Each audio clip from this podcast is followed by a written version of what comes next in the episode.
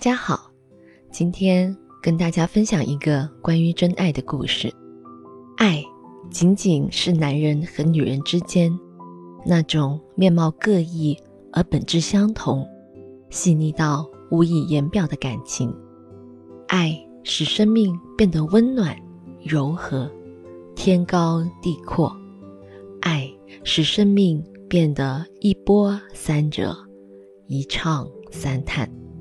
在追求那一份属于自己的爱情的过程中，人逐渐坚强，逐渐成熟，逐渐清醒，逐渐慈悲和高尚。但有的人未必。在我小学二年级的时候，我家楼下搬来一家三口，他们家女儿小我一岁，读一年级。我们那时候。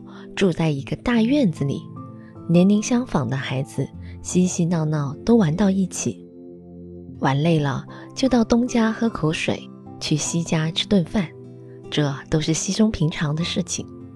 我和新搬来的女孩很快玩得很熟，也常常到她家里玩。她告诉我，她和妈妈不常住在这边，她的外公在这城市的另外一头工作，她在外公家附近读书。所以这个家，他们也是周末回来住一下。他的爸爸妈妈我也见过，他爸爸瘦瘦的，脸色苍白，文质彬彬，和我们小孩子说话特别温柔。他妈妈话不多，经常带着他进出我们大院，因为两个家两头跑的缘故。我们大院子小孩多，吵吵闹闹的家庭也多。哪家吵架了？哪家打小孩了？哪家小孩最近功课不好了？大家都知道。他们家特别安静，常常是他爸爸一个人在家。他爸爸工作单位离这边近，离他外公家比较远。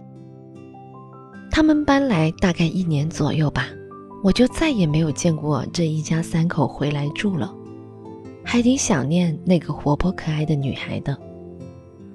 有天，我们家吃过晚饭，一家人正坐在那看电视，有两位便衣民警来了，他们向我们道明了来由。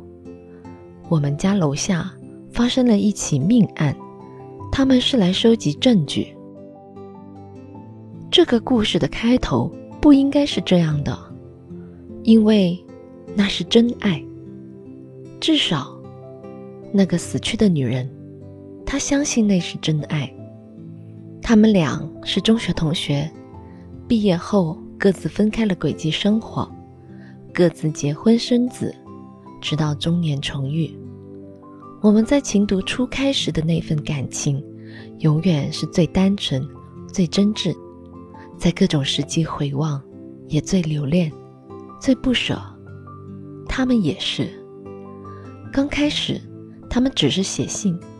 再后来，慢慢发展到女人会在男人、妻子和女儿不在的时候，过来和他一起做饭吃。他们这样的关系维持了一段时间。有一天，那个瘦瘦的、脸色苍白、说话语气温柔的男人，跟妻子坦白了自己的出轨。他觉得自己无法承受这样的道德压力，他打算把情人杀了。他和他的妻子把情人约到我们家楼下的家中，趁他不留神，用铁锤把他打晕，和他妻子合力把情人装进一个红白蓝塑料袋里，在夜深人静的半夜，用三轮车把他运出了我们院子。他骑着三轮车，沿着海边一直往前，走了好远好远，才停下来。他在袋子里放了好几块大石头，然后把这装着他情人的红白蓝塑料袋推下了大海。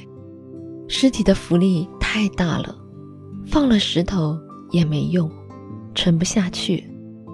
没多久就被人发现，报了案。女人的丈夫也报了案，人口失踪。循着线索，便衣民警便很快找到了我们这里，并破了案。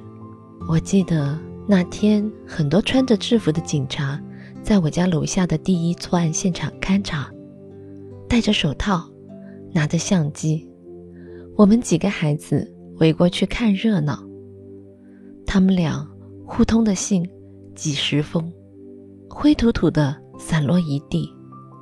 相机冷冷的闪着白光，对着他们拍两下。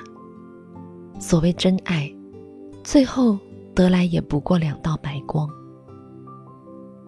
最后，那个脸色苍白的男人判了死刑，他的妻子是帮凶，判了有期徒刑。那个小我一岁的女孩，一下子没有了爸妈陪在身边。岁月长，衣裳薄，月满自有月缺，潮涨自有潮落，长的是人生。短的是激情，我是阿曼达树，感谢聆听。